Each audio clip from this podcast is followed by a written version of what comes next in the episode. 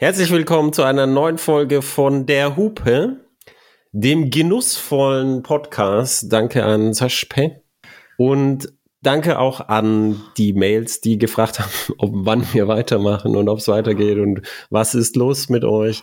Es äh, tut uns leid, dass wir äh, etwas Pause gemacht haben, aber wir haben uns ja erklärt, denke ich. Ich glaube auch. Hallo. Hallo Sebastian, jetzt habe ich vergessen, dich zu nennen, aber das du hast okay. dich ja selber genannt. Genau. Und unser heutiges Thema ist Energiesparen wegen Energiekrise. Immer auf Wunsch äh, von Martin Franz von HS Autos machen wir was über Energiesparen bei der Mobilität. Mhm. Aber zuerst äh, würde ich dich gerne fragen, was hat dich denn bewegt? Was, was mich bewegt hat. Ähm, ich habe mal kurz eine Erinnerung aus dem Oktober hochgegraben. Da hat mich ein Roadsurfer bewegt. Ähm, also ein, ein Campervan. Das ist keine Werbung. Ich habe einfach, einfach so da gebucht, weil das irgendwie sehr, weiß ich nicht, die sind sehr bekannt geworden, würde ich sagen, in letzter Zeit. Und ich habe mir da so einen VW T6 California gebucht. Und wir hatten eine Woche Zeit für Urlaub. Ich dachte eigentlich dann so an war ja immer noch so ein bisschen mit den Auswirkungen vom Unfall noch beschäftigt und dachte dann, komm, dann fahren wir einfach nach Holland und hocken uns da eine Woche schön am Strand und genießen einfach. Und dann war letztlich das Wetter in Holland kacke und wir haben uns entschieden, woanders hinzufahren und am Ende blieb irgendwie nur noch Südfrankreich so als einzige Option, wo das Wetter gut war in der Woche. Und dann sind wir nach Südfrankreich gefahren mit diesem T6 California, haben da schön im Dachzelt geschlafen, haben schön im Auto gekocht, haben festgestellt, es ist ganz dumm, lange eine Bolognese in einem solchen Auto zu kochen. Da hast du die nächsten drei Tage was von.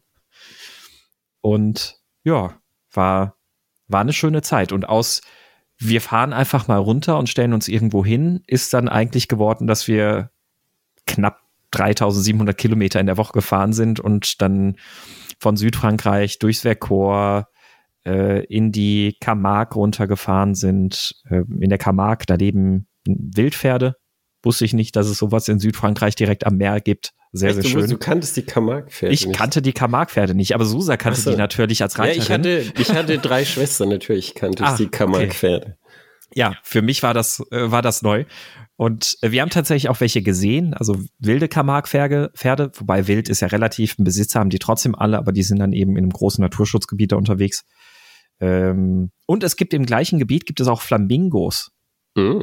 Mm, ja, fand ich auch sehr interessant. Ähm, also Flamingos und Camargue-Pferde gesehen und ähm, durchs Vercors gefahren, einige schöne Ecken entdeckt, wo ich direkt gedacht habe, okay, wenn wir nächstes Jahr irgendwelche Geschichten mit Autos oder Motorrädern machen, wo wir uns ähm, mal wieder so ein bisschen eine schöne Ausfahrt auch mit bei gönnen, dann ähm, habe ich da auf jeden Fall ein paar neue Ziele für uns ausgemacht. Und dann kam irgendwie dann so der Gedanke, als wir da so am Mittelmeer waren, ach, Barcelona ist jetzt auch nicht mehr so weit. dann sind wir noch nach Barcelona gefahren, haben dann einen Tag in Barcelona verbracht, sind dann noch ein bisschen zwei Tage so quer über die Pyrenäen gefahren und dann wieder nach Hause. Also war echt sehr, sehr schön.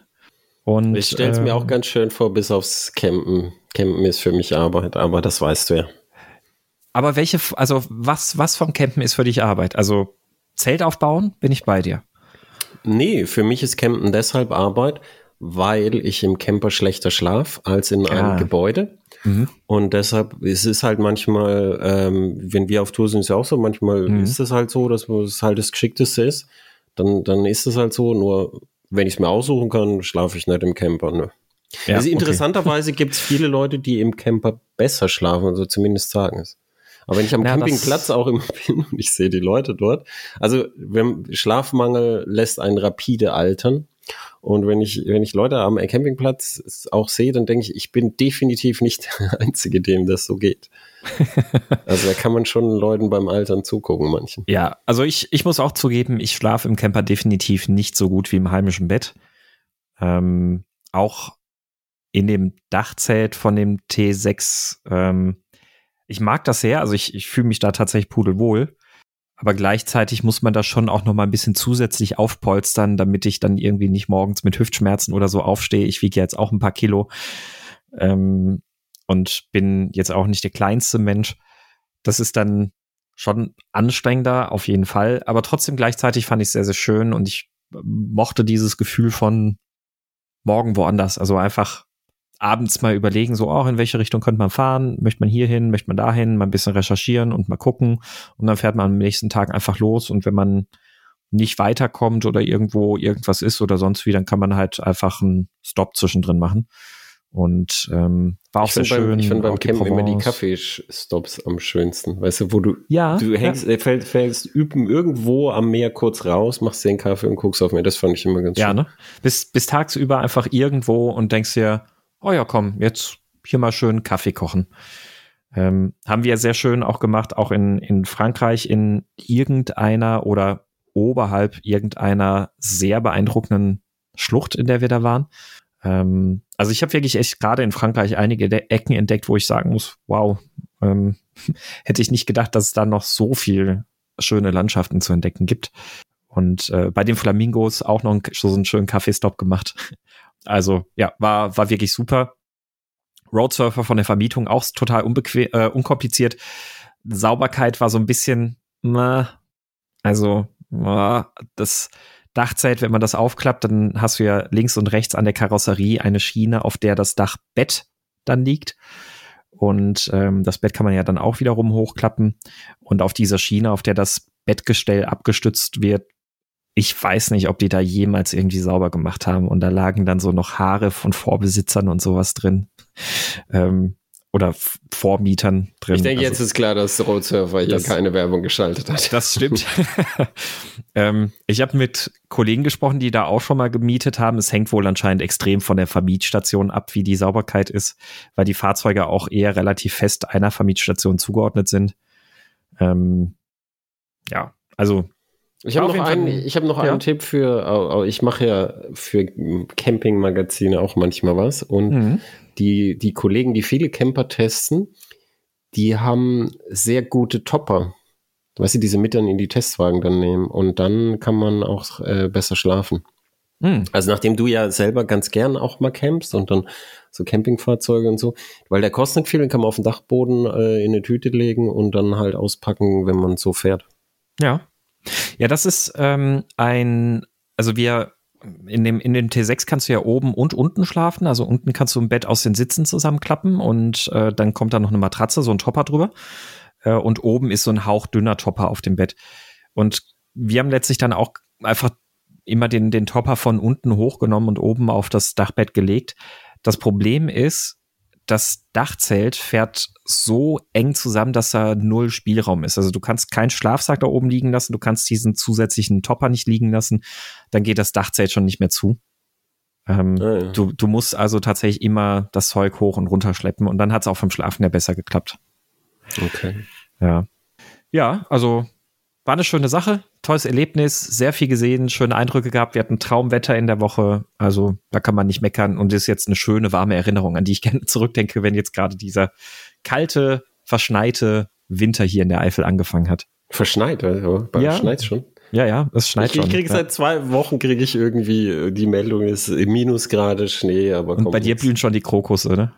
Bei mir wächst immer noch das Gras. Ja, okay. Und, und Tagetes blüht auch immer noch. Ah. Ein Ap mein Apfelbaum, ein, ein Apfelbaum, der ist voll happy immer noch, der hat immer noch grüne Blätter, steht hier. Oh, okay. Das ist das wesentlich, ich glaube, es ist wesentlich wärmer als bei dir. Das ist hier definitiv rum. ja, ähm, genau, aber soweit, soweit dazu, was mich bewegt hatte, der Roadsurfer Camper Van. Ja, aber Clemens, was hat dich denn bewegt? Äh, mich haben höchst interessante Statistiken äh, oh. zu Wirtschaftswissenschaft äh, bewegt. Dann die aktuelle Generation der IPCC-Berichte, das ist die sechste Generation. Und dann danach hat der Martin Franz, den wir schon genannt haben, der Chefredakteur von, von Heiße Autos, hat mir ein Buch empfohlen. Ich habe die Leseprobe äh, gelesen und habe gesagt, Martin, ich glaube, da kommt nichts mehr irgendwie. Ich habe es nicht gekauft, war mir zu teuer. Und dann hat er mir der liebe Kerl mir einfach ein gebrauchtes Buch geschickt Mhm. Und das Buch ist Weltuntergang fällt aus von Jan Hegenberg. Ich glaube, es hat, war sehr beliebt. Und es äh, steht, glaube ich, auf der Spiegel Bestsellerliste. Und Jan Hegenberg kennt man vielleicht von seiner Website, die heißt Der Graslutscher. Hm, okay, wo er, den Namen kenne ich Wo er über äh, Energiethemen, Verkehrsthemen und, und, und Veganismus und so und so, so progressiv zukunftsorientiert, würde ich mal sagen. Und so ist auch dieses Buch. Ähm, es hat was, es hat was mit, mit unserem Energiethema zu tun, deshalb habe ich, äh, habe ich es gewählt. Ähm, dieses Buch, da beschreibt er halt drin, wie es, äh, wie es halt möglich wäre, dass man zu einer 100% erneuerbaren Energieerzeugung für den deutschen Energiebedarf kommen könnte. Mhm. Ähm, jetzt unabhängig davon, dass ich, dass ich ein paar Zahlen davon, die, die da drin sind, zum Beispiel zum Flächenbedarf, äh, dringend überprüfen möchte, das habe ich jetzt noch nicht gemacht, ist, ist so, dass, also er sagt dann, dann mehr oder weniger, ja, das ist möglich, so und so, es wäre möglich. Und da, denke ich mir, das, die, das ist auch nicht die Frage, was möglich ist. Es ist auch möglich zur Maße fliegen. Die Frage ist, ob es sinnvoll ist und was mhm. es kostet. Mhm. Und das, ich schwöre, das kommt mit keinem Ton vor, was das kostet im Sinne von Bruttoinlandsprodukt, im Sinne von Energiekosten für die Endverbraucher. Und jetzt werden die Leute sagen, ja, aber das ist ja nicht so wichtig. Doch, das ist genau das, was wichtig ist, weil, weil du kannst die Wirtschaftsleistung eines Landes, die wir in Geld ausdrücken, ja nur einmal ausgeben. Also unsere Wertschöpfung kannst du nur einmal ausgeben. Kannst du natürlich mehr Geld drucken, äh, drucken aber dann wird das Geld weniger wert. Und dann ist es natürlich wichtig, dass du mit dem Geld, das du hast, möglichst das machst, was dich am weitesten bringt. Mhm. Und da ist, das ist eben genau der Punkt, der bei Erneuerbaren so ist, der sehr strittig ist, nämlich, dass das eine sehr teure Energieform ist. Er schreibt das, das, was so viele Leute schreiben, nämlich in die Erneuerbaren sind jetzt schon so günstig, dass, dass es, äh, dass, dass Leute ja von sich aus und so da und Firmen das von sich aus so machen. Und es stimmt halt nur für die gelegentliche Erzeugung. Also weißt du, für wenn die Sonne scheint, ist die reine Einspeiseerzeugung natürlich billig, weil die Panels billig geworden sind. Ja. Aber das relevante, die relevante Größe ist halt gepuffert weil das halt Gelegenheitsstrom ist, musst du ihn halt puffern. Und selbst wenn du ihn halt nur, also Fraunhofer hat untersucht, für nur ein, über 24 Stunden ausgleichen, manchmal müsstest du es ja länger machen, dann bist du halt bei über 10 Cent die Kilowattstunde Erzeugungskosten. In den USA gibt es auch eine Studie aus 2019, die sind bei auch über 10 US-Cent die Kilowattstunde gekommen.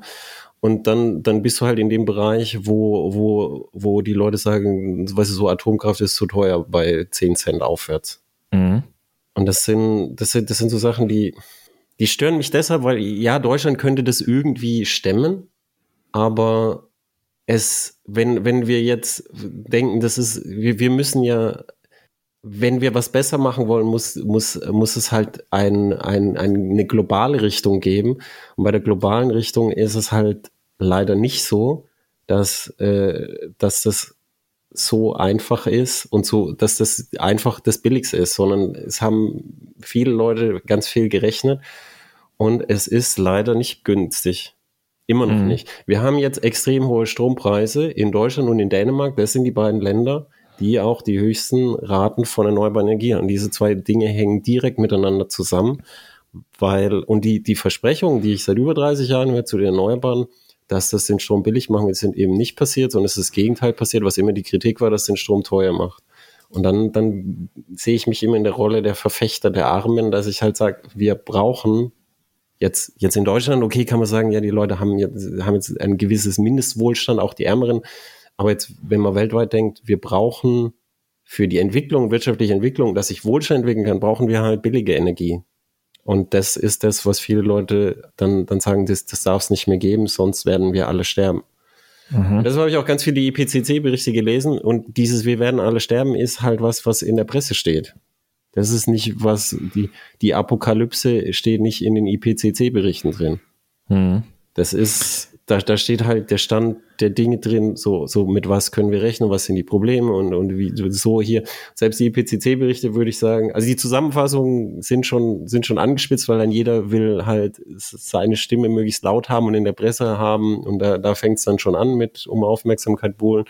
Und die Aufmerksamkeitsökonomie ist leider so, dass das, dass das Thema Klimawandel zum Thema geworden ist. Es ist die Apokalypse und wir werden sterben, wenn wir es nicht machen. Und dann bist du in der Situation, dass jede, jeder Preis gerechtfertigt ist. Ja, das, Das und, das ist, und das wird dann halt, dann wird die ganze Situation und die ganze, die ganze Diskussion aber problematisch, weil das so nicht richtig ist.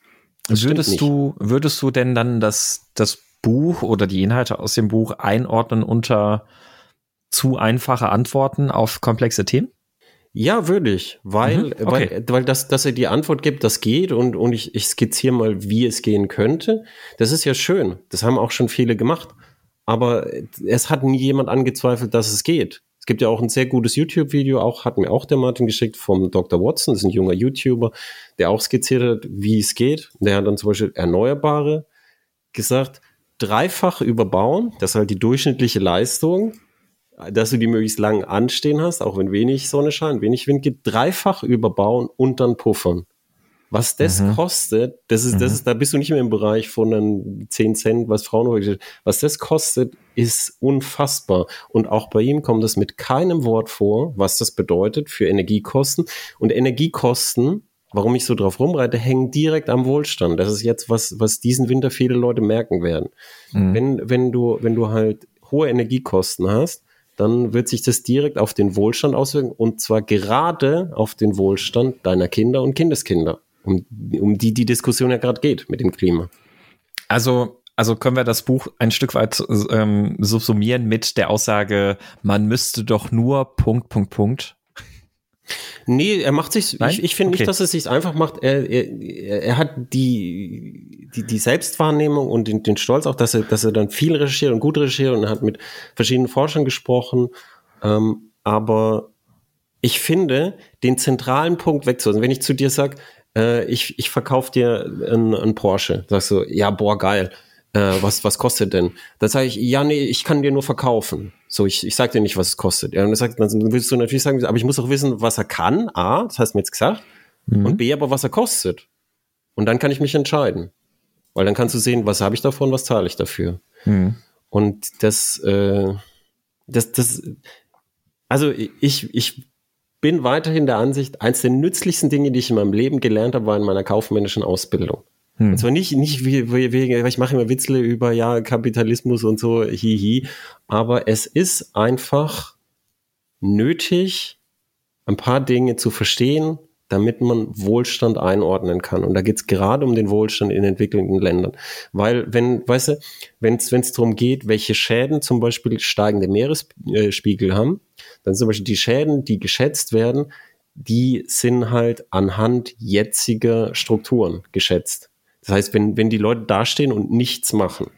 Wenn du das aber geschätzt hättest für die Niederlande damals, dann wären das extreme Kosten gewesen. Die Niederlande haben aber nicht einfach zugeguckt, sondern die haben Deiche gebaut und riesige Trockenlegungsanlagen. Ja. Das kannst du aber erst machen, wenn du Geld hast. Jetzt haben wir ein Land, das, das ist von der, von, von der Überschwemmungscharakteristik relativ ähnlich zu den Niederlanden. Eigentlich weniger schlimm, sogar nämlich Bangladesch. In Bangladesch ist es ganz, ganz schlimm und wird auch ganz schlimm prognostiziert. Aber das, das, wie du wirklich einen großen Effekt haben würdest, ist, wenn du es schaffst, dass die schneller wohlhabend werden, dass die schneller Gegenmaßnahmen ergreifen können. Mhm. Wenn du alle Sachen im Pariser Klimaabkommen erfüllst, hast du davon fast gar nichts.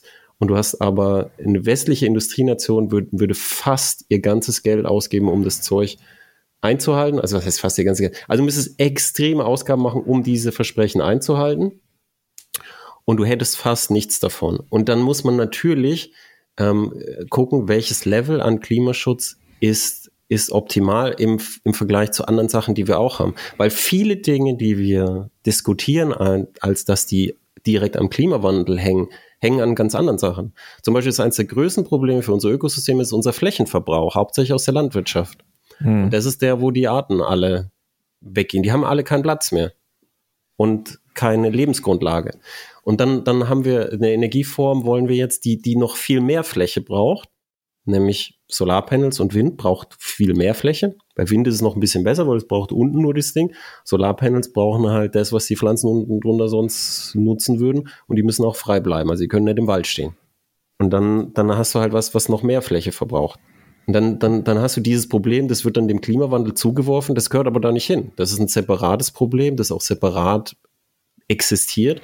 Und man muss dann halt Probleme, die es gibt, halt anhand ihrer Auswirkungen realistisch beurteilen. Und da empfehle ich jedem, weniger Presse lesen, weniger Zeit auch und mehr irgendwie IPCC-Berichte lesen, weil da, da steht nicht der Weltuntergang drin, sondern da steht halt nüchtern drin, wir wissen das mit mittlerer Sicherheit, wir wissen das ganz gut, wir wissen das ganz gut, aber wir sind uns da nicht einig und so und das ist sehr gut gemacht. Und schon die Zusammenfassungen sind leider zugespitzt auf die Aufmerksamkeitsökonomie. Mhm. Tja, dann ist ja aber gut, dass wir heute über das Energiesparen sprechen.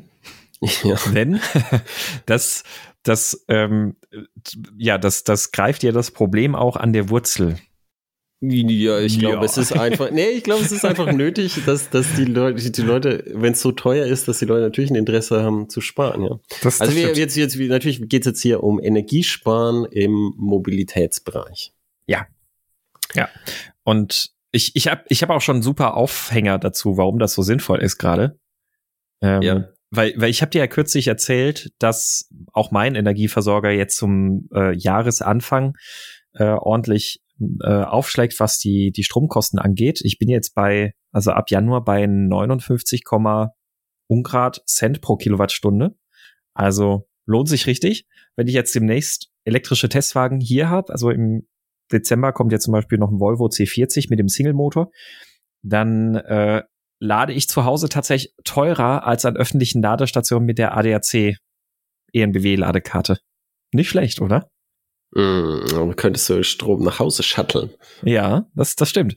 Und äh, der ADAC hat natürlich jetzt auch, äh, hat sich gedacht, ja, das können wir aber nicht zulassen, da müssen wir selber auch aufschlagen. Und sie haben es trotzdem nicht geschafft, da drunter zu bleiben. Also jetzt mit der Preiserhöhung hier in diesem ADAC E-Charge-Tarif ist jetzt bei ENBW-Ladestationen äh, 51 Cent pro Kilowattstunde. Ich glaube, das waren vorher 39.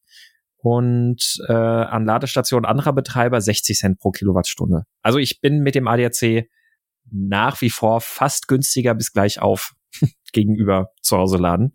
Alter. Ähm, nicht Hier schlecht, haben sie ne? den Strom von 26 auf 36 Cent erhöht. Da muss ich oh. äh, dankbar sein.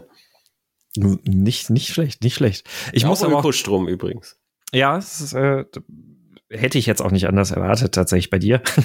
ähm, aber ich, äh, ich muss auch dazu sagen, ich bin einer der äh, Stromio-Kunden, also ich war einer der Preisvergleicher beim, beim auf dem Strommarkt ähm, so. und bin bei Stromio vor die Tür gesetzt worden, richtig. Ach so, und das war natürlich doof für dich. Hatte mir dann hatte mir dann einen neuen Anbieter gesucht, war hier kurz in der äh, Grundversorgung, die hier allerdings relativ teuer war und bin dann zu äh, Procon gegangen. Das ist eher so eine Energiegenossenschaft, die sich um sehr nachhaltigen Ausbau von äh, Energie äh, ja damit beschäftigen und die wenigstens neben den Grundversorgern eigentlich die einzigen waren, die da noch vereinzelt Neukunden aufgenommen haben. Äh, aber die hat es halt jetzt auch erwischt natürlich mit den Preisen. Naja. Ja, also ich habe ich hab gerade äh, den, den Schreiner im Haus gehabt, der eine Küchenplatte montiert. Und dann hat er gesagt, sie haben ihm irgendwie seinen Energieversorger, bei dem er seit 15 Jahren ist, hat ihm den Strom auf 60 Cent erhöht, was er jetzt machen kann. Und ich gesagt, weißt du, was du jetzt machen kannst? Gar nichts. Wenn du jetzt einen neuen Stromtarif suchst, wirst du nichts unter 60 Cent finden. Ja. Und wenn du jetzt hier selbst zum Grundversorger gehst, bist du bei 70 Cent. Ich habe letztens Gewerbestrom für einen Artikel Gewerbestromtarife recherchiert. Ich habe nichts gefunden unter 67 Cent und ich habe nur Gewerbestrom gesucht für ab 20.000 Kilowattstunden aufwärts. Krass. Also es ist einfach komplett gestört jetzt gerade. Also die, die, die, wenn du jetzt gerade Alu verarbeitende Industrie hast, wenn du jetzt gerade Düngemittel herstellst, die haben alle die Produktion runtergefahren, die gucken, die gucken, dass sie irgendwie die Schotten ein bisschen beimachen und wie sie jetzt durch diesen Winter kommen. Mhm. Also wir werden, wir werden nach diesem Winter und nach dieser Energiekrise werden wir definitiv ärmer sein. Ich denke, das ist jedem klar. Ja. Ja. Also, also als Land, als Nation. Ja. Ja. Ich glaube auch, ja. Ich möchte aber unser Thema Energiesparen äh, noch weiter einkreisen, weil, mhm. wenn man sagt Energiesparen Mobilität, dann, dann komme ich wieder als, als Fußlobbyist und sage, lauf doch mehr rum. Ich möchte es konkret einkreisen, Energiesparen bei der Nutzung eines Pkw oder mhm. generell eines, eines persönlich verfügbaren Fahrzeugs. Mhm. Da, mhm. darauf möchte ich es gerne einkreisen. Ist das ja, okay für dich? Das passt. Weil wir wohnen beide weit draußen und ich denke, dass weil sie, dass ihr auch Bus fahren könnt und dass ihr auch laufen könnt und dass ihr auch Fahrrad fahren könnt, ich denke, das ist da erzählen wir euch nichts Neues. Das ist tatsächlich, glaube ich, für die wenigsten, wenigsten Hörer eine Überraschung, ja. Also wir müssen, wir müssen, wir, wir äh, schätzen eure Intelligenz auf äh, dem normalen Niveau ein und deshalb ähm, möchten wir euch nicht beleidigen mit solchen Dummheiten. Ähm, wollen wir mit Elektroautos gleich anfangen? Ja.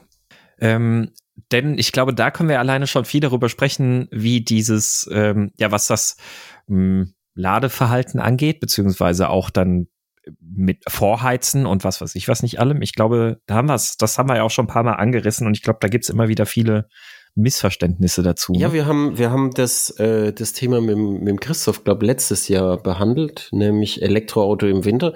Da ging's ähm, noch mehr so in Richtung Reichweite, aber da war der Strom auch noch billiger. Richtig.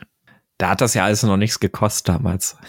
Ja, äh, da, wobei letztes Jahr war ja schon Energiepreiskrise. Ne? Das stimmt, ja. Also, das stimmt. Wo, wann haben wir mit Christoph gesprochen? Vor zwei Jahren. Das ist schon wieder her oder so. Ist ja, ja auch egal. Auch. Mhm. Also, wir, fangen wir gleich mal bei dem, bei dem Vorheizen an. Also, am besten ist natürlich, wenn das Elektroauto oder ist egal welches Auto, am besten ist immer, wenn das Auto in der Garage steht, wo eine thermische Trägheit existiert, die äh, dafür sorgt, dass das Auto in der Früh weniger kalt ist und dann muss es auch weniger aufheizen. Das ist beim Elektroauto ein noch größerer Effekt, weil der Verbrenner ist ja eine fahrende Heizung. Mhm, und da viele Leute machen es so, dass sie beim Elektroauto vorheizen, während sie noch angesteckt sind. Wenn man das macht, heizt man mit Energie vom Netz vor. Also das kommt immer darauf an, wie die, wie die Anbindung ans Netz ist jetzt natürlich und, äh, und wie die Steuerung von dem Auto ist. Viele Autos nehmen diese großen Mengen Energie dann aus der Batterie und können nicht so viel nachladen und so. Das mal alles außen vor, das wisst ihr über eure Autos ja selber Bescheid. Aber viele Leute machen es halt am Netzstecker vorheizen, dann mit, mit hohem Akkustand, 100 Prozent oder was, was, was halt euer, euer oberes Limit da ist, äh, losfahren. Es ist schon vorgeheizt und dann hat man eben die entsprechend höhere Reichweite. Jetzt, wenn es aber um Energieverbrauch geht, ist genau das, was, was mehr verbraucht. Das ist eine Komfortfunktion, die mehr Strom verbraucht, weil du früher dein Auto aufheizt und länger heizt. Und dann, dass du die, den Strom vom, vom Netz beziehst, ist ja egal. Also du musst ihn sowieso bezahlen. Genau. Also der, es ist ja, das Vorheizen kommt ja zu den 100% Akku vollgeladen nochmal on top. Das ja. und wenn du nämlich, da gerne außen, außen, außen vor gelassen. Ja. ja, weil wenn du, wenn du erst heizt, wenn du losfährst, Erstens hast du den Vorteil, dass viele Wärmepumpen in Elektroautos sind so, dass sie sogenanntes Heat Scavenging äh, betreiben, wie es äh, der Angelsachse nennt, nämlich das anfallende Abwärme, die für eine Wärmepumpe nur relativ gering sein muss, äh, direkt über die Wärmepumpe heben und dann in die Kabine als Wärme abgeben. Und die anfallende Wärme ist zum Beispiel im, im Umrichter und im Motor und so. Und die haben Wärmetauscher und über die kann die Wärmepumpe bei intelligent gebauten Systemen Wärme aus diesen Systemen abzapfen und dann ähm, in die Kabine geben, zusammen mit der Umgebungswärme aus der Außenluft, die die Wärmepumpe auch noch hebt. Äh, und wenn du halt erst jetzt losfährst, dann, dann, dann kannst du Heat scavengen. Wenn das Auto in der Garage steht, dann gibt es keine Heat zu scavengen, da gibt es nur die Garagenwärme. Mhm. Die, die Erdwärme, das bisschen. Und außerdem, und der Hauptpunkt ist aber, wenn du, wenn du erst warm machst, wenn du losfährst, dann heizt du einfach kürzer fertig. Das ist wie Richtig. wenn du deine Heizung statt am 3. September am 18. September einschaltest. Ja. Und natürlich, du hast es ja gerade auch schon gesagt, also der Unterschied ist ja dann einfach die, ähm, aus Reichweitensicht betrachtet ist das natürlich nachteilig, aber aus Energiesparsicht ist es auf jeden Fall der sinnvollere Weg. Und jetzt bei Stromtarifen, wie sie bei mir jetzt aktuell der Fall sind, ist es halt auch billiger, einfach zu sagen, okay, scheiß auf die Reichweite, ich lade unterwegs. ja, ja, das stimmt, das stimmt. Ja? Und ich habe ich hab noch, ich habe noch, äh, ich, ich sitze, ich habe uns unseren Termin vorhin voll vergessen und deshalb habe ich mein Büro äh, nicht eingeheizt, weil ich dachte, ich bin nur die ganze Zeit am Sägen und habe äh, und hab's so, so vergessen und habe es dann erst kurz vorher ist mir eingefallen. Und deshalb sitze ich gerade auf meiner Heizdecke, weil das, das dauert immer ein bisschen, bis das Büro warm ist. Und ich habe es ja erst warm gemacht, als ich reingegangen bin. Und das ist im Auto genauso. Wenn du Hitze direkt an den Körper bringen kannst, mhm. dann brauchst du eine Größenordnung weniger Energie, als wenn du jetzt die Kabine aufheizt. Also zum Beispiel reichen, um dich warm zu machen, die, diese Heizsitze, die sind oft als ans 12-Volt-System angeschlossen und dann haben die halt so, was weiß ich, so 200 Watt oder so für einen Sitz.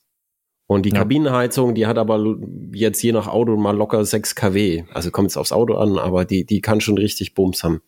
Ja. Und entsprechend ist dann auch der Verbrauch. Das heißt, wenn du dich an ein Auto setzt und schön die Sitzheizung volle Kanne aufdrehst, aber die Kabinenheizung eben nicht so stark aufdrehst, brauchst du viel weniger Energie für Heizung. Die ist aber und, genauso warm. Und dann gibt es ja auch noch viele Fahrzeuge, die eine Funktion haben, dass du beispielsweise, also bei den Elektroautos, dass du die äh, Klimaautomatik nur für den Fahrersitz tatsächlich benutzt. Also es gibt ja viele Autos, die, die haben vorne, hinten getrennte Klimazonen, dann machst du hinten aus, dann natürlich auch nochmal besser, dann, dann machst du wirklich nur das bisschen Energie, das du so für dich irgendwie brauchst. Aber die Kabine ist ja auch jetzt nicht hermetisch abgetrennt.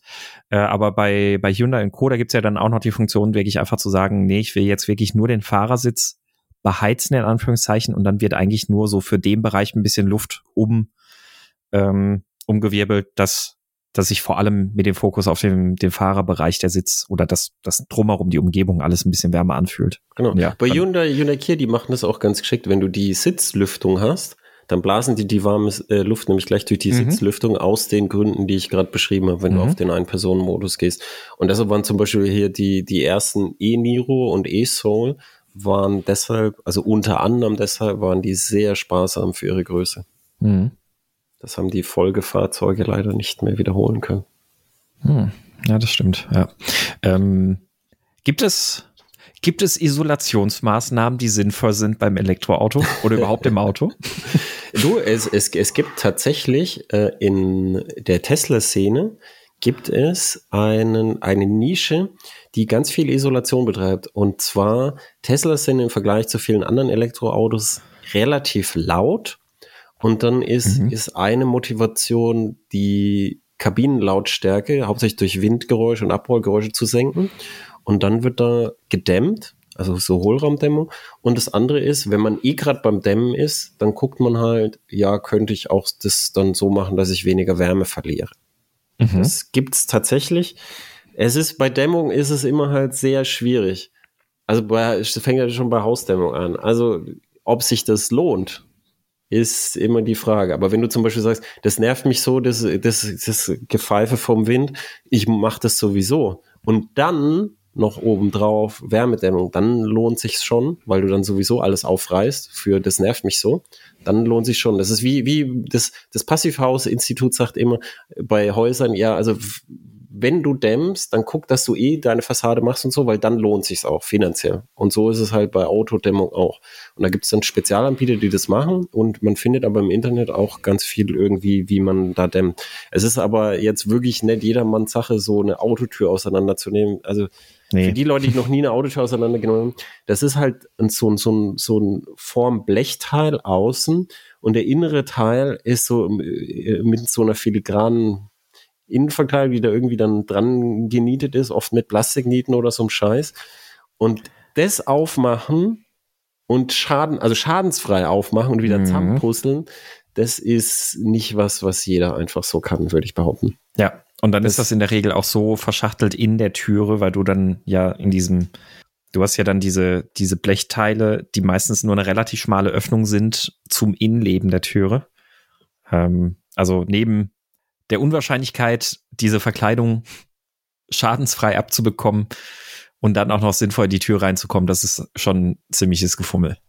Ja, also vor allem das wieder, also ich finde, das, das Schwierige ist immer das wieder zusammenbauen, dass alles auch funktioniert und alles an seinem Platz ist. Und weißt du, was ganz vorsichtig, und dann plöpp fällt ein Schalter innen rein und so. Mhm.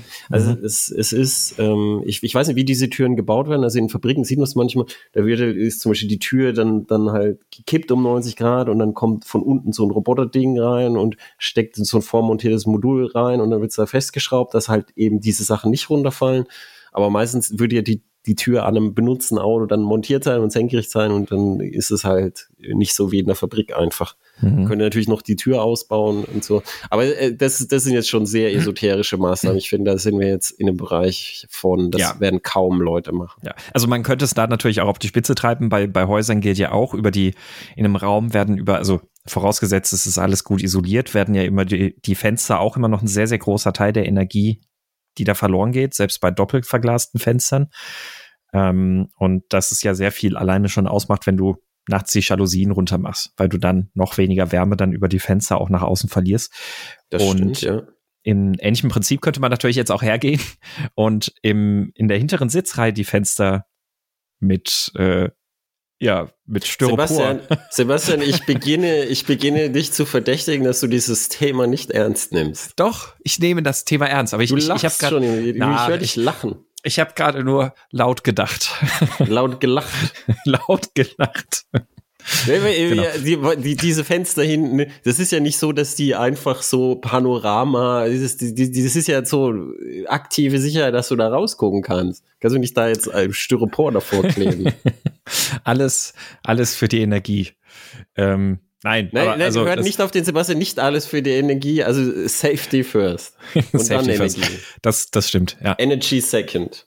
Ja, aber äh, genau, also ich glaube, was, was auf jeden Fall klar ist, ist, ist nicht ganz so einfach oder ganz so trivial, große Einsparungen zu erreichen. Ähm, aber ich, ich es sind sagen, viele, viele Sachen, die es in Summe dann ausmachen. Ne? Weiß ich nicht, ob ich so sagen würde. Ich würde sagen, dass mit Abstand der größte Faktor ist dein Fahrverhalten. Natürlich. Ja, das Fahrverhalten. Ja. Und mhm. da, weißt du, jetzt, jetzt, jetzt war man sehr esoterisch Auto nachdämmen. Das ist halt schwierig. Und es gibt, es gibt auch so, äh, es gibt doppelt verglaste Autoscheiben, zum Beispiel im EQS. Ja, das stimmt. Äh, das, das, das, zwischen den zwei Scheiben ist eine, sind, sind so, sind so zwei Folien aus einem anderen Material. Und das isoliert zwar ein bisschen besser Wärme, aber das ist hauptsächlich haben die das gebaut für den Schallschutz. Mhm. Und dann hat es halt zusätzlich natürlich ist ein bisschen dicker und ein bisschen mehr Dings. Aber diese, diese Fenster sind halt dann natürlich dicker. Du kannst nicht einfach dickere Fenster irgendwie dann in dein Auto einfach so bauen, weil da müssen die Dichtungen dazu passen und alles. Mhm. Ähm, die Akustikverglasung. Genau, die Akustikverglasung heißt sie, ja, danke. Genau. Und ja. aber jetzt beim, beim Fahrstil, da kann man halt locker äh, um einen Faktor, also es, wenn du schlecht fährst, zu gut fährst, kannst du halt locker das Doppelte verbrauchen, wenn du schlecht fährst. Locker. Ja. Und da gilt an und für sich ja, dass erstmal das Sparsamste ist die Energie, die du überhaupt gar nicht erst verbraucht hast. Also das heißt, wenn du das Auto vor allem auf der Ebenenfläche bewegst, ist sehr, sehr, sehr viel gleiten zu lassen und segeln zu lassen. Das ist ja nicht umsonst, dass die Hersteller vor Jahren angefangen haben, in PDK und äh, Automatikgetrieben äh, oder in Doppelkupplungsgetrieben und Automatikgetrieben ähm, Segelfunktionen einzubauen, so eine Freilauffunktion, weil das sehr viel sparsamer ist. Also es gab Leute, die haben dann gesagt, ja, aber wenn, wenn das Irgendwann habe ich mal gelernt, ich soll nicht auskuppeln, sondern soll im Gang bleiben, weil dann, dann ist ja eine Schubabschaltung, dann wird kein Kraftstoff mehr eingespritzt und sowas. Das stimmt, aber trotzdem ist es ja viel sparsamer, das Auto so lange wie möglich ungebremst in Bewegung zu halten. Äh, ja, das, das, das stimmt, aber was beim Segelmodus, wieso ist das vorher eben, wo, wieso man vorher den, den Tipp mit hoher Gang Schubabschaltung gemacht hat, war, Schubabschaltung ist technisch. Und Nee, so, weil Schubabschaltung ja. ist mhm. technisch trivial, aber diese Segelmodi ist so, wenn du, wenn du wirklich, wenn das Auto denkt, jetzt kann ich wirklich segeln, schaltet das den Motor ab. Nee. Also, also viel, doch. Viele Autos können mit abgeschaltetem Motor segeln. Echt? Ich kenne ja. kenn ich tatsächlich bisher kein einziges. Doch, die, die, also die, weiß ich, die Randbedingungen müssen halt stimmen. Also äh, bei, bei diesen ähm, 48 Volt Bordnetzfahrzeugen, also Methybrid, da kenne ich das, dass sie so unter 30 km/h oder sowas ausschalten, aber bei höheren Geschwindigkeiten nicht. Das, ist eine gute Frage, bei wie viel Geschwindigkeit es ist. Aber ich, ich würde schon sagen, dass, dass, äh, dass es natürlich auch einen Faktor hat, wenn du, wenn du, wenn du einfach den Motor ausschalten kannst zum Segeln. Und ich, also ich, glaube, ich, ich habe ich hab so eine Pressemitteilung von Kierenkopf, es war auf jeden Fall bei 60 km/h konnte das noch äh, komplett abgeschaltet segeln. Mhm. Eins, eins, eins der aktuellen Modelle, ich glaube, der, der äh, Seed war es. Ich bin mir nicht mehr sicher. Das, das könnte sein. Also käme käme jetzt gerade drauf an, wie das Bordnetz da so hybridisiert ist. Aber bei den, wenn wir jetzt mal noch so nicht ganz hochaktuelle Fahrzeuge nehmen, so vor zwei, drei Jahren, da war es ja meistens so, Segelfunktion heißt einfach, es wird halt ausgekuppelt und der Motor läuft im Leerlauf. Aber selbst das ist halt, ähm, also ich, ich merke es, mein, mein Cayman, der kann das zum Beispiel auch, dass das PDK, das Doppelkupplungsgetriebe hat so eine Segelfunktion. Und man kriegt damit den Verbrauch schon massiv runter, weil man viel häufiger eigentlich das Auto gleiten lassen kann, anstatt irgendwie mit 1000, 2000, 2500 Umdrehungen leicht ja. auf dem Gas zu stehen. Ja, das stimmt. Ich, ich glaube, ich glaube, ich weiß, wo, wo unser Dings herkommt. Das, das, die Autos, die das halt gut können, also die, weiß ich, die, wo du wirklich den Motor so abstellen kannst, die, du brauchst natürlich äh, eine entsprechende Batteriekapazität, dass, mhm, es, dass, es genau. dann, dass es gut wieder anschleppst. Ja. Das heißt, das sind dann häufig halt so zusätzliche Batteriekapazität, hat der Mildhybrid, der Vollhybrid und der Plug-in-Hybrid. Solche, Richtig. solche Sachen. Ja, ja, genau. Gibt's aber mittlerweile ja einige und Autos mit Start-Stopp-System haben ja häufig auch äh, so, so einen Starter, der halt schneller anschleppt und eine entsprechend größere Batterie, weil er häufiger angeschleppt werden muss. Also ja. ist immer so eine Auslegungssache. Aber das schreibt uns gern, wie es bei eurem Auto ist. Ähm, ich, ich glaube, es gibt schon ein paar Autos, wo auch abgeschaltet segeln können. Ja. Also das, wie gesagt, das äh, dürfte vor allem zutreffen auf die Autos, die mindestens mild hybridisiert sind, also mit 48 Volt Bordnetz und so. Und dann, dann ähm. ist der, der Grund, warum das so ist, ist, die Masse eines Autos ist relativ hoch. Wenn die beschleunigt ist, hat die, die durch die Masseträgheit ein und durch die relative Bewegung zur Erdoberfläche hat die, hat die dann Energie aufgebaut. Und wenn man die einfach behalten kann und nur die Fahrwiderstände, das ist hauptsächlich der Wind, äh, hat, dann, dann ist das recht geschickt und braucht relativ wenig, also die Geschwindigkeit zu halten. Was viele Leute aber machen, ist, sie fahren nah auf, dann, dann, dann denken sie, oh, es ist jetzt an, gehen sie auf die Bremse. Dann, dann geht's wieder auf, dann gehen sie wieder mhm. aufs Gas, fahren wieder zu nah auf. Und dieses Gasbremse, Gasbremse, Gasbremse ist bei jedem Antrieb ineffizient. Es ist aber ganz besonders ineffizient, ähm, was heißt ganz besonders? Es ist genauso ineffizient, würde ich sagen, beim Elektroauto, weil die Leute haben im Kopf, dass sie auf der elektrischen Bremse Strom zurückkriegen. Und es stimmt. Bist du noch da? Ja. Also kriegst du, halt, kriegst halt Strom zurück über den Umrichter. Ja, es ist so ganz still manchmal. Also kriegst du halt Strom zurück, aber die Leute vergessen, wenn du, wenn du jetzt aus deiner Batterie per Gaspedal Strom anforderst, dann geht die über einen Umrichter und über einen Motor und so und dann bist du im Auto schon von der Batterie zum Rad, hast du schon mindestens 10% verloren. Ja. Wenn du jetzt, wenn du jetzt einmal diese Energie aufbaust, hast 10% verloren, dann, und dann rekurrierst du wieder, dann hast du mindestens 20% verloren wenn die Energie wieder in deiner Batterie ist. Und dann gehst du nochmal äh, da und verlierst nochmal 10%. Dann hast du kumulativ 10%, 10%, 10%. Das sind jetzt natürlich nicht 30%, weil die Energie immer ein bisschen runtergeht, aber du verlierst sehr viel. Und wenn du dieses Gasbremse, Gasbremse machst, was auch beim Verbrenner scheiße ist, dann wirst du sehr ineffizient fahren. Obwohl mhm. du natürlich einen Teil der Energie zurückgewinnen kannst über die elektrische Bremse. Aber besser ist, einfach vorausschauend ja. zu fahren und dahin zu gleiten. Ja, also Rekuperation zu nutzen lohnt sich vor allem dann, wenn man in Situationen ist, wo man auch sonst wirklich bremsen müsste. Also dann, wenn ich wirklich anhalten muss auf die Ampel, dann, wenn ich wirklich beim Bergabfahren die Bremse nutzen muss, um die Geschwindigkeit zu regulieren, aber halt nicht, wenn ich eigentlich konstant fahren könnte, weil dann ist es in jedem Fall sparsamer, konstant zu fahren. Es gibt Autos, zum Beispiel BMW und Mercedes, die geben dir so einen Tipp, Audi glaube ich auch, Mhm. Ähm, du fährst auf ein Ortsschild zu und das Auto sagt dann so, jetzt kannst du eigentlich schon den Fuß vom Gaspedal nehmen. Mhm. Genau. Und dann, ja. dann, dann rollst du da drauf zu und dann schaltet das Auto die elektrische Bremse auf und dann schaltet so die elektrische Bremse so auf, dass du dann am Ortsschild dann so mit 50 da schön reinrollst in den Ort. Und dann, das, das, das Auto kennt ja diese Distanz zum Ortsschild und es kann dir dann sagen und dir helfen. Und das ist, das wäre nämlich mein nächster Tipp. Die Autos haben ganz viel Sachen, die sie machen können und Tipps, die sie geben können. Am besten funktionieren die aber, wenn du eine Route angegeben hast. Ja. Wenn du zum Beispiel jetzt, wenn das Auto weiß, dass du beim Kreisverkehr da hochfährst und nicht da runter, dann, dann kann sich die, die, das ganze System darauf einstellen und kann auch die gesamte Routenplanung und Energieplanung äh, drauf einstellen und es macht viel aus, weil die Autosteuerung dann mit dir arbeitet. Und deshalb kann sich bei vielen Autos dieses haben lohnen und es ist, das sind auch nicht unbedingt die teuren. Das war schon beim ersten E-Golf so. Ähm, es kann sich dann lohnen, selbst wenn du das Ziel kennst, dass du die Route aktivierst, weil dann das Auto ganz viel Sachen, die du, auf die du sonst achten müsstest, einfach automatisch macht und dir beim Energiesparen hilft. Mhm. Und es ist allein deswegen auch sinnvoll, gerade bei Elektroautos, weil die ja doch inzwischen, würde ich sagen, schon ein bisschen mehr Blackbox sind, als es klassische Autos sind, mit Blick auf Funktionen wie Vorkonditionieren der Batterie, wann soll wie geheizt werden und sowas, alles Mögliche. Ähm, das können die natürlich sehr viel effizienter machen, wenn sie wissen, wie deine Route überhaupt aussieht und wo du hin möchtest. Genau. Ist ja auch beim, beim, wenn du sagst Vorkonditionieren, ist ja auch, wenn das Auto nicht weiß, wann du laden willst, mhm. dann, dann, dann kannst du natürlich auch nicht die Batterie äh, vorheizen für, für jetzt mit Knallgas laden. Aber das ist ja jetzt nicht energiesparend, sondern das ist dann nur, ja, ja, dann wartest genau, du halt länger. Genau, richtig. Ähm, zum, äh, zum Thema Rollen lassen, da ist auch ganz, ganz interessant, eine kleine Anekdote sozusagen. Äh, ich habe hier, wenn man, ähm, wenn, wenn ich hier durch die Eifel fahre, so aus, aus Richtung Autobahn kommt, ist hier eine Strecke, das sind, ich habe gerade mal extra auf Google Maps nachgeschaut, tatsächlich 3,7 Kilometer, dreieinhalb Kilometer ungefähr, ähm, die ich mein Auto oder die ich überhaupt ein Auto rollen lassen kann.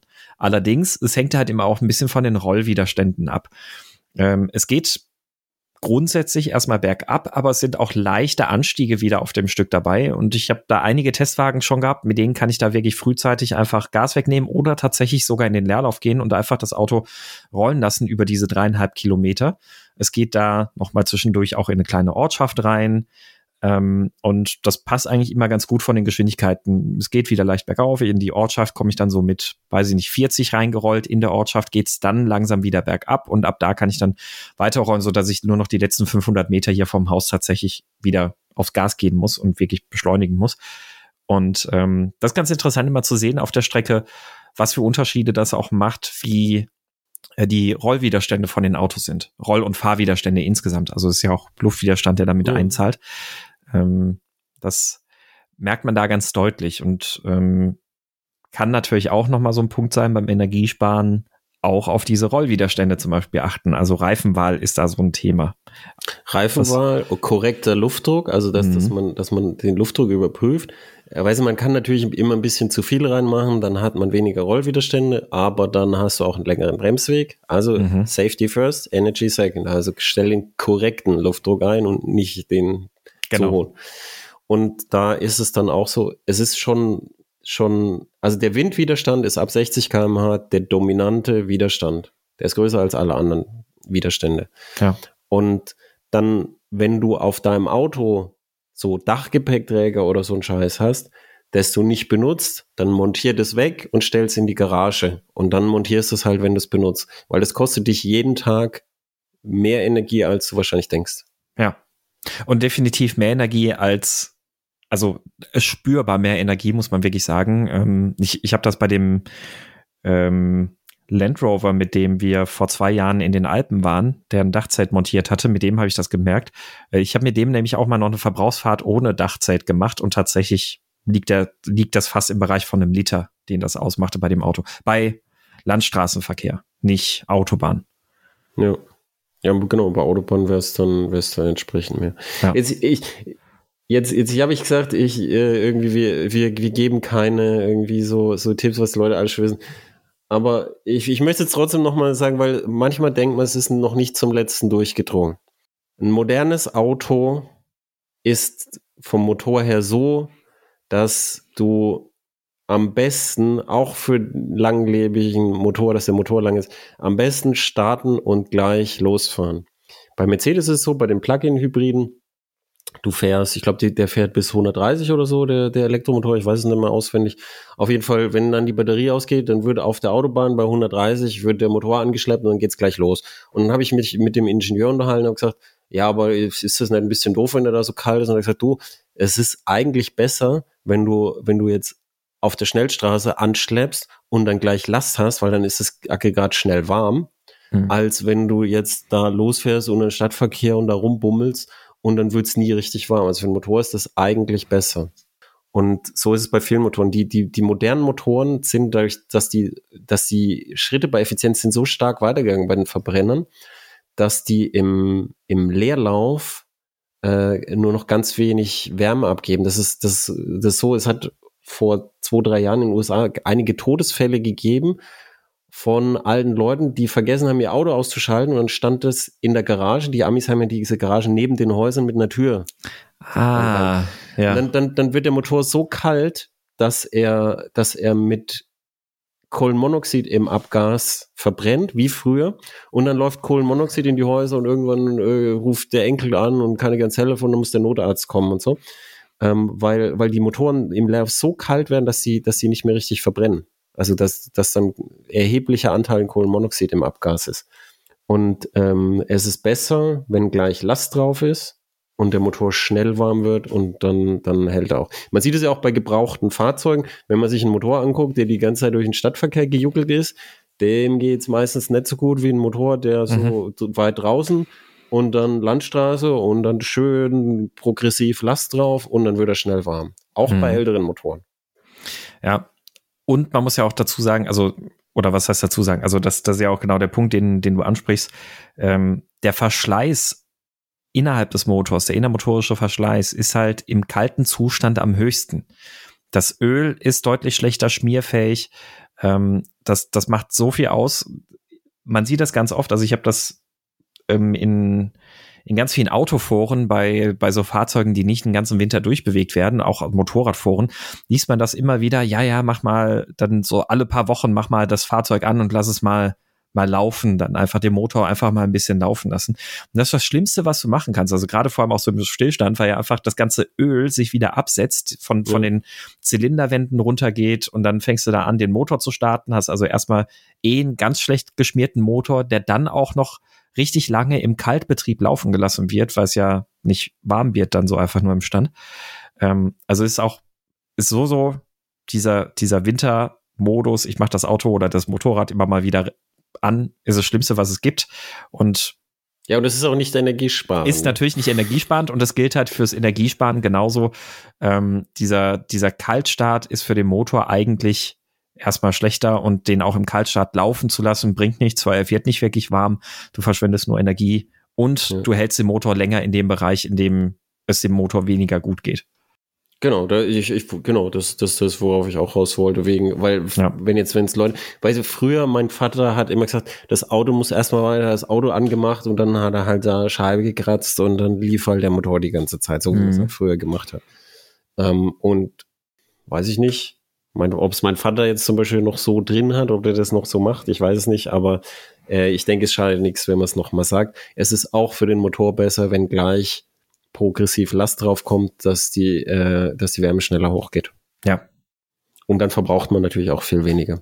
Weil jetzt das, äh, der Kaltlauf des Motors braucht mehr Sprit, dass man überhaupt ein zündfähiges Gemisch hat und dann geht unverbrannter Sprit hinten raus. Mhm.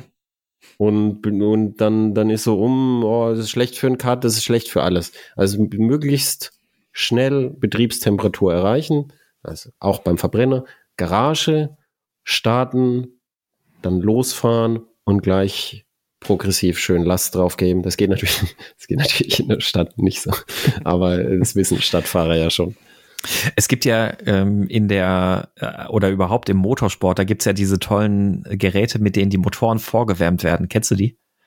Ja. Das ist ja dann so, so ein. Wie eine Formel 1. Äh, genau, ja. so externe Heizer für den, für, für Öl und für Wasser und dann läuft das Öl und das Wasser aus dem Motor durch dieses externe Gerät durch, genau. wird da aufgeheizt und dann so lange, bis der ganze Motorblock dann richtig schön Temperatur bekommen hat. Ja, ich habe mir, als ich mir im Winter oft Motorrad gefahren bin, habe ich gedacht, ob ich irgendwoher äh, so Plutonium kriegen kann. das, ähm, so, so ein kleines Plutonium-Pellet, wo ich Blei ummantelt an den Motor geben kann, weißt du, dass der Motor immer so 30 Grad hat oder so, äh, dass ich, weiß ich, dass ich, dass ich nicht diese äh, 0 Grad Kaltstarts habe, aber es ist, ist dran gescheitert, dass ich, also, dass ich kein Plutonium gefunden habe, natürlich. Sowas aber auch. das, das ist gar nicht so häufig. Das ist auch recht teuer. Ist aber jetzt, so? jetzt, ich habe ich hab das nur gesagt, weil du den Scheiß mit dem Styropor gesagt hast. Okay, gut. Ich wollte nämlich gerade schon sagen, ich habe das Gefühl, dass du jetzt gerade das Thema nicht so ganz ernst nimmst. Ja, du, du, der wärmere Motor würde Energie sparen. Ich, du weißt, ich bin ein großer Verfechter der Nutzung von atomarer Zerfallswärme. Das stimmt, ja. Das, das stimmt, ja. Ähm, ja, gibt es, gibt es noch weitere Sparpotenziale, die wir heben können? Ähm, mir fällt jetzt gerade nichts ein. Weil, also jetzt, jetzt vielleicht sollten wir noch dazu sagen, beim Verbrenner kannst du die, die, die, die Lüftung natürlich einfach aufmachen, weil du kriegst ja Abwärme vom Verbrenner. Korrekt, richtig. Also da, da, da musst du jetzt nicht da mit der Sitzheizung und, und so oder Abwärme vom Verbrenner, gib ihm. Kabine 30 Grad, ist egal. Ja. Ähm, da wäre jetzt tatsächlich noch vielleicht interessant, aber ich glaube, dass wir dann, da sind wir auch vielleicht schon wieder im, im esoterisch-philosophischen Bereich. Es ist ja bei vielen Dieselmotoren, weil sie relativ effizient für einen Verbrennungsmotor laufen, weniger Abwärme produzieren, gibt es ja oft elektrische Zuheizer.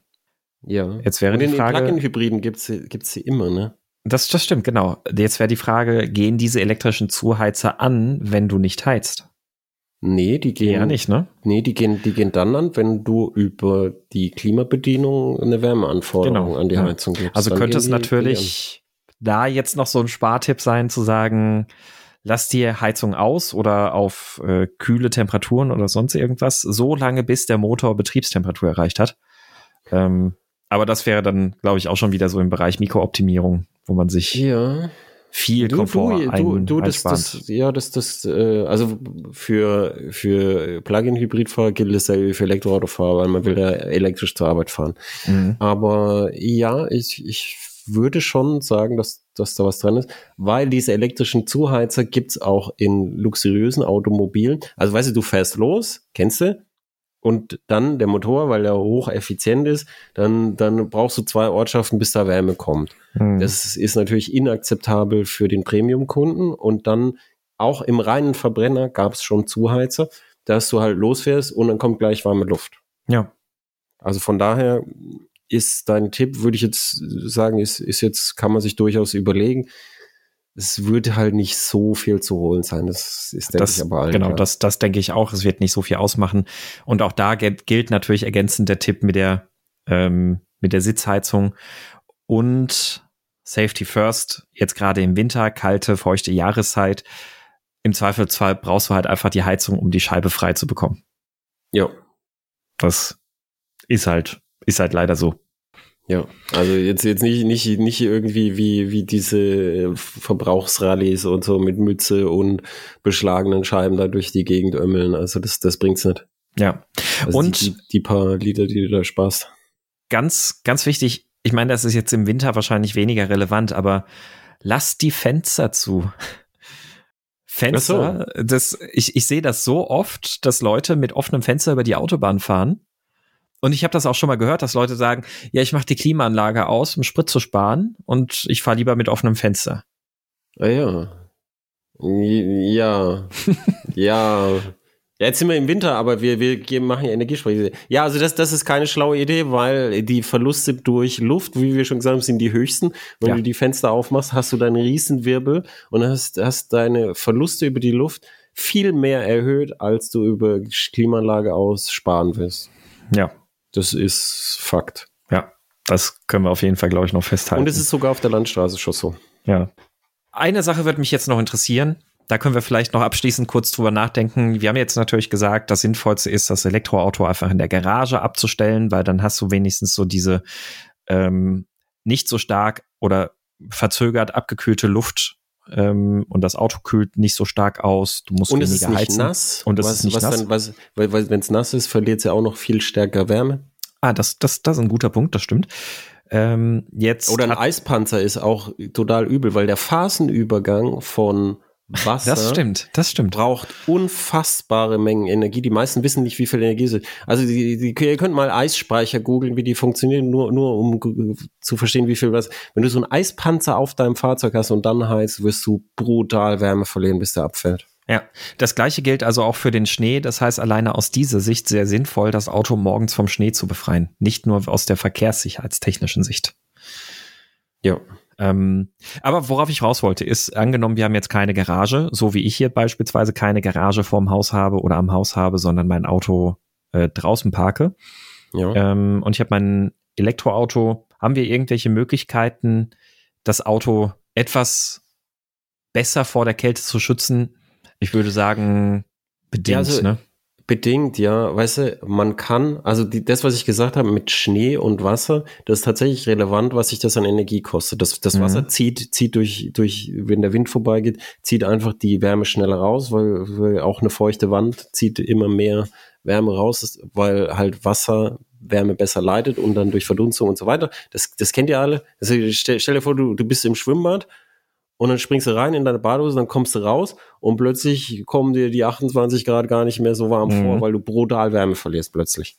Und da kann man natürlich dann eine Plane übers Auto tun. Nur wenn man das Auto jetzt halt wirklich jeden Tag benutzt, dann, dann ist das Gefummel mit der Plane jeden Tag, das, das ist halt, das muss man wollen. Das, das stimmt, ja. Also das, ähm, das muss man wirklich wollen. Also im, im Endeffekt läuft das halt darauf raus, dass du das Auto im besten Fall morgens eben von entsprechend Schnee und Eis befreist und damit weniger Energie verlierst, daran das erstmal aufzuheizen.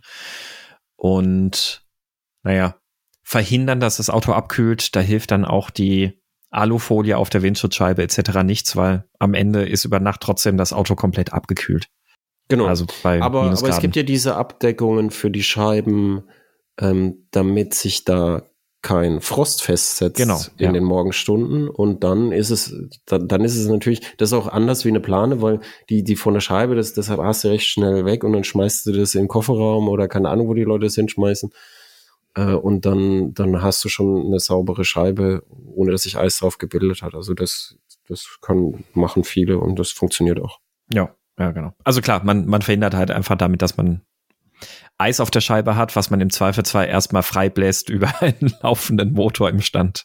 Also ich hatte es beim Motorrad, dass ich öffentlich, also ich hatte so, so, so bei mir, wo ich gewohnt habe, an so einer Ecke geparkt und ich hatte keine Garage und dann habe ich da immer eine Plane gehabt und dann habe ich es bei der Plane halt gehabt, da ich die Plane halt immer daneben geschmissen habe und so gefahren bin. Das ist jetzt halt mehr als fraglich, ob man das mit dem Auto auch so machen will. Dann eine Plane voller Schnee will man auch nicht in den Kofferraum tun und so. Also nee. technisch ist, ist die Lösung, funktioniert die schon, aber der Aufwand, der dranhängt, der disqualifiziert es für die meisten wahrscheinlich. Ja, ja, würde ich auch sagen.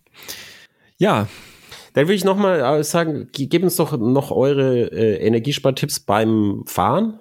Es dürfen auch, was wir jetzt komplett ausgeklammert haben, aber da können die Leute Energiekosten sparen Tipps. Also jetzt, ich, jetzt, man kann ja auch Geld sparen, indem man nicht Energie spart, sondern billiger auf irgendeine Art und Weise an die Energie kommt. Da auch gerne Tipps äh, schicken.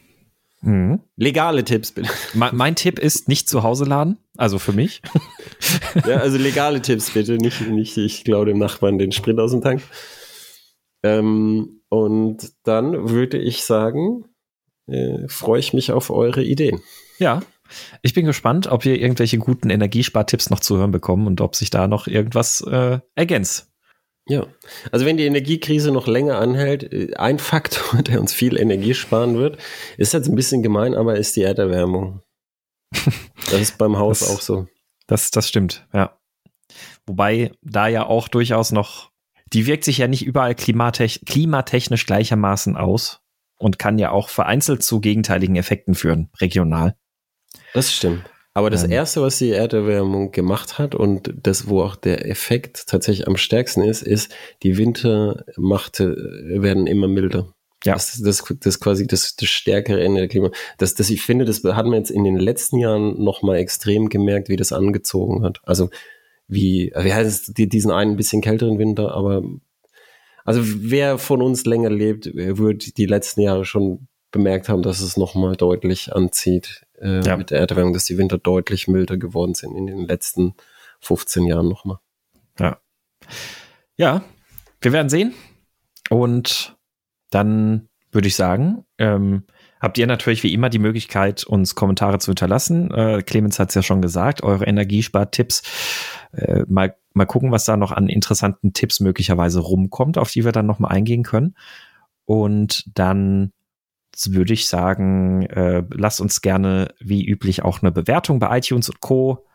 Äh, da. Und wir werden auch gerne, wie auch jetzt in den letzten Folgen, diese Bewertungen auch im Intro referenzieren. Es lohnt sich also doppelt zu bewerten. Und damit sagen wir Tschüss und bis zum nächsten Mal. Tschüss.